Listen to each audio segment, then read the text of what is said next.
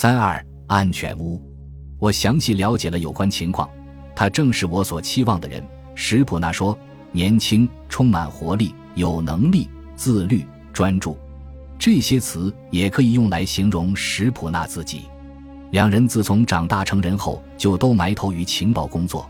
他们也都透过历史的维度思考间谍活动。他们还说着同一种语言，这不仅仅是一种比喻，现实中也是如此。我对他从未有过怀疑，一点也没有。史普纳说：“这很难解释，但你就是知道该相信什么，不该相信什么。你运用了你的判断力。”奥列格完全可靠、诚实，并且受正确的动机所驱使。戈尔基耶夫斯基很快就认为史普纳是一个一流的情报人员，而且非常友善、感情丰富、非常敏锐。无论从个人角度还是职业角度来看，都非常诚实。他后来称史普纳是我遇到的最好的负责人。戈尔基耶夫斯基似乎仍对英国感到疏远而陌生，但在一次次的会面之后。他和军情六处的日常接触逐渐形成了固定模式。贝斯沃特的公寓给他提供了一种庇护，一处远离古克情报站的残酷内斗和偏执敌意的避风港。维罗妮卡会从附近的熟食店买些吃的，通常是野餐食物，偶尔还会有腌鲱鱼和甜菜根这样的俄罗斯美食，并准备一两瓶啤酒。什普纳会在咖啡桌上放一部卡式录音机。以防偷偷安装的监听设备失灵，同时也展现了一种专注的职业态度。会面最长持续两个小时，他们每次结束前都会为下次的会面做好安排。之后，史普纳会将两人的谈话内容抄录下来，并进行翻译，写出一份完整的报告。他经常会工作到深夜，并且在家工作，避免引起世纪大厦其他人的注意。为了对其他同事隐瞒他的真实工作，军情六处宣称史普纳正在国外处理业务，需要出国。他抄录的内容随后被处理成多份彼此独立的报告的素材，供不同客户使用。按照军情六处的标准做法，每一份报告都只关注于某一具体领域。一次见面的谈话内容可能产生二十份报告，有些报告只有短短的一句话。由一名优秀的冷战专家带领的一个军情六处特别小组，负责诺克顿产品的整理、分析、区分、伪装与分发。戈尔基耶夫斯基系统地进行了回忆，对在莫斯科时看到的情报进行了提炼与完善。经过三个月的讲述，他将自己对每一个细节的回忆和盘托出。他所讲述的内容是军情六处历史上从单个间谍身上获取的最大规模行动性情报。让军情六处得以完美而全面地了解克格勃过去、现在与未来的计划。戈尔基耶夫斯基对军情六处历史上的叛徒或争议人物逐一进行了讲解。他提到，金菲尔比仍在为克格勃工作，但只是作为一名兼职分析员，并非中情局的詹姆斯·安格尔顿所想象的那种全能情报专家。多年以来。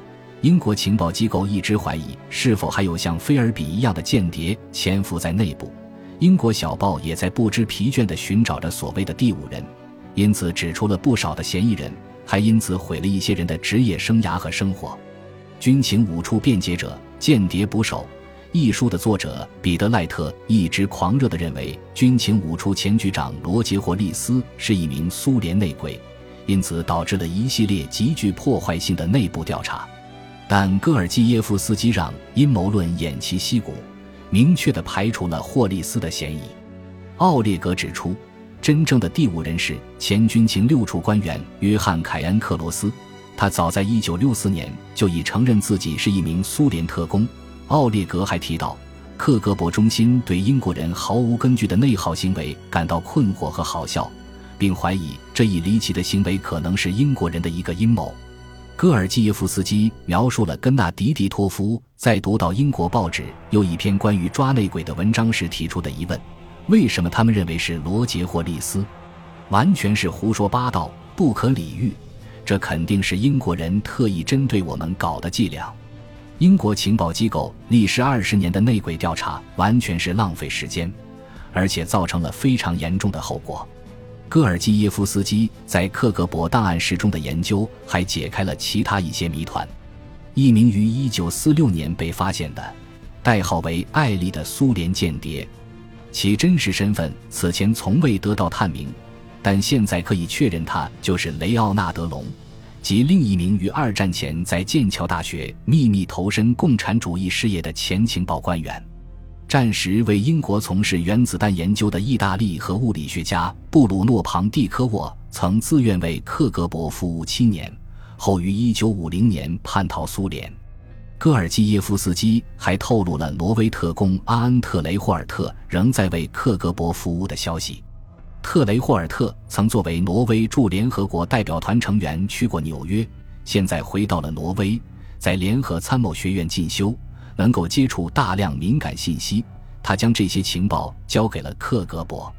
在戈尔基耶夫斯基1974年的初次通报之后，挪威安全部门一直在监视特雷霍尔特，但还没有对他实施抓捕。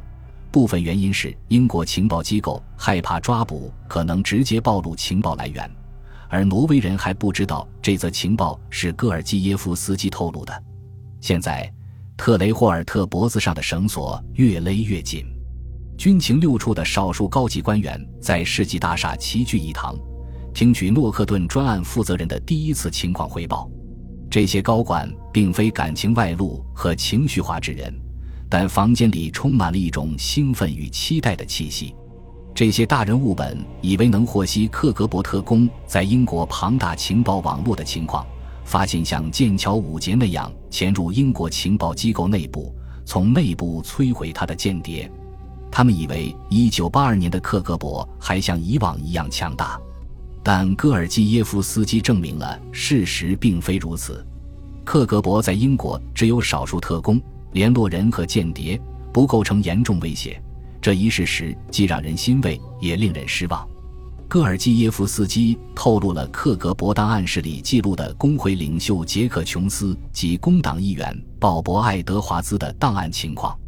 他还说出了一些对苏持同情态度的联络人，他们接受克格勃的金钱报酬或参加由其出资的娱乐消遣活动，比如《卫报》记者理查德·戈特和年迈的和平主义活动家芬纳·布罗克韦。但军情六处的间谍猎手们没有发现什么有价值的重要猎物。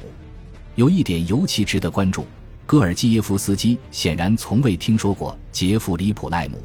他在负责通信和信号情报的英国情报机构政府通讯总部担任分析师，不久前作为一名苏联间谍而被捕。如果戈尔基耶夫斯基看过所有的档案，他为什么对自从1968年就成为苏联间谍的普赖姆一无所知呢？答案很简单，普赖姆是由克格勃反情报部门负责的，不属于英国斯堪的纳维亚业务部。戈尔基耶夫斯基对克格勃在伦敦、斯堪的纳维亚及莫斯科行动的详细描述，证明了苏联并不是什么十英尺高的神秘巨人，反而充满了漏洞，其情报系统笨拙而低效。一九七零年代的克格勃显然已经不是过去那个令人生畏的对手了。一九三零年代的意识形态狂热让克格勃发展了很多忠诚的特工，但现在的间谍完全不同，他们战战兢兢、唯命是从。这支队伍仍然规模庞大、资金充足且冷酷无情，仍能吸引一些最精明且最优秀的人，但现在。克格勃也吸收了很多趋炎附势者和马屁精，以及缺乏想象力且懒惰的野心家。克格勃仍是一个危险的敌人，但他已经暴露出脆弱与无能。而在克格勃开始衰落的同时，西方情报机构却在重新焕发活力。军情六处已经从五六十年代深受间谍丑闻的影响中恢复，开始主动出击了。现在。一股信心和兴奋之情在军情六处内部涌现出来，他们发现现在的克格勃并非不可战胜，但戈尔基耶夫斯基透露的一条情报，却令英国情报与安全机构高层感到寝食难安。迈克尔·福特和克格勃的暧昧关系是一段很久以前的历史了。戈尔基耶夫斯基尽量不去夸大布特特工的重要性。杰弗里·古斯科特对此事也进行了明确的判断：富特的情况只是对方误导我们的虚假信息，这是过去很久了。他不是间谍，应该也不是什么自愿的线人。但从1980年起，他成了反对党工党的领袖，对玛格丽特·撒切尔的首相地位构成了挑战。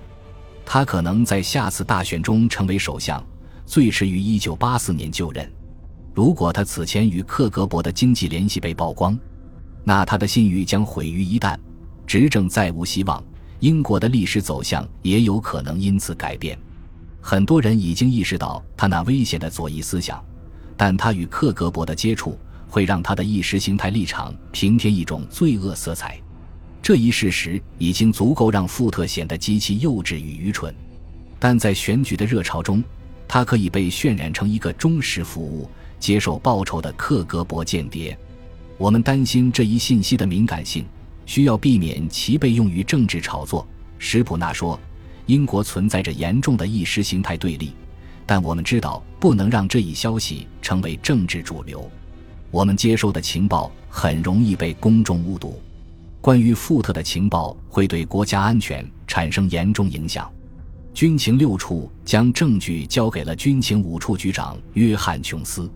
国内安全机构军情五处将决定下步采取何种行动，这是他们的事。时任内阁秘书长罗伯特·阿姆斯特朗爵士是英国公务员系统负责人，他作为首相的高级政策顾问，负责监督情报机构及其与政府的关系。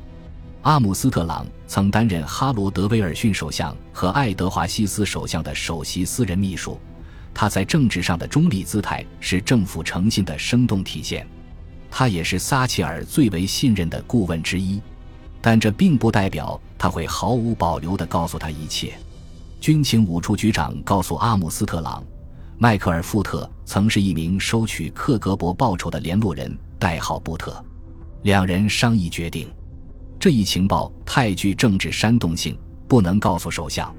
很多年后被问及此事时，阿姆斯特朗非常谨慎。他用最佳的传统官方口吻，含糊其辞地说：“我知道迈克尔·福特在成为工党领袖前，被认为曾与克格勃进行过接触。他的《论坛报》据说也得到过莫斯科方面，可能是克格勃的经济资助。戈尔基耶夫斯基证实了这一点。”我不知道外交大臣或首相了解多少相关情况。阿姆斯特朗后来成了间谍捕手审判的关键证人。这起审判源于英国政府阻止彼得赖特爆料回忆录出版的未遂企图。阿姆斯特朗发明了“对真相精打细算”这一词语。对于是否散布有关迈克尔·福特的情报，他显然颇为吝啬。他没有把这项情报告诉玛格丽特·撒切尔。或他的高级顾问，没有告诉英内政部、保守党或工党的任何人，也没有告诉美国人或其他任何英国盟友。他没有告诉任何人。在顺利熄灭这一火药桶后，内阁秘书长决定尘封此事，顺其自然。他希望富特输掉大选，让问题自然消散。维罗妮卡·普赖斯对此直言不讳：“我们隐藏真相吧。”即便如此。军情六处内部还是对迈克尔·福特如果赢得选举将产生的政治影响进行了讨论。他们一致认为，如果一名有着克格勃历史的政治家成为英国首相，那么女王陛下就必须知晓此事。戈尔基耶夫斯基透露的情报中，还有一个比布特档案更危险的情况：一个不但有可能改变世界，还有可能毁灭世界的克格勃秘密。一九八二年。冷战再度白热化，核战争的风险切实存在。戈尔基耶夫斯基透露，克里姆林宫错误但非常严肃地认为，西方可能即将按下核按钮。本集播放完毕，感谢您的收听，喜欢请订阅加关注，主页有更多精彩内容。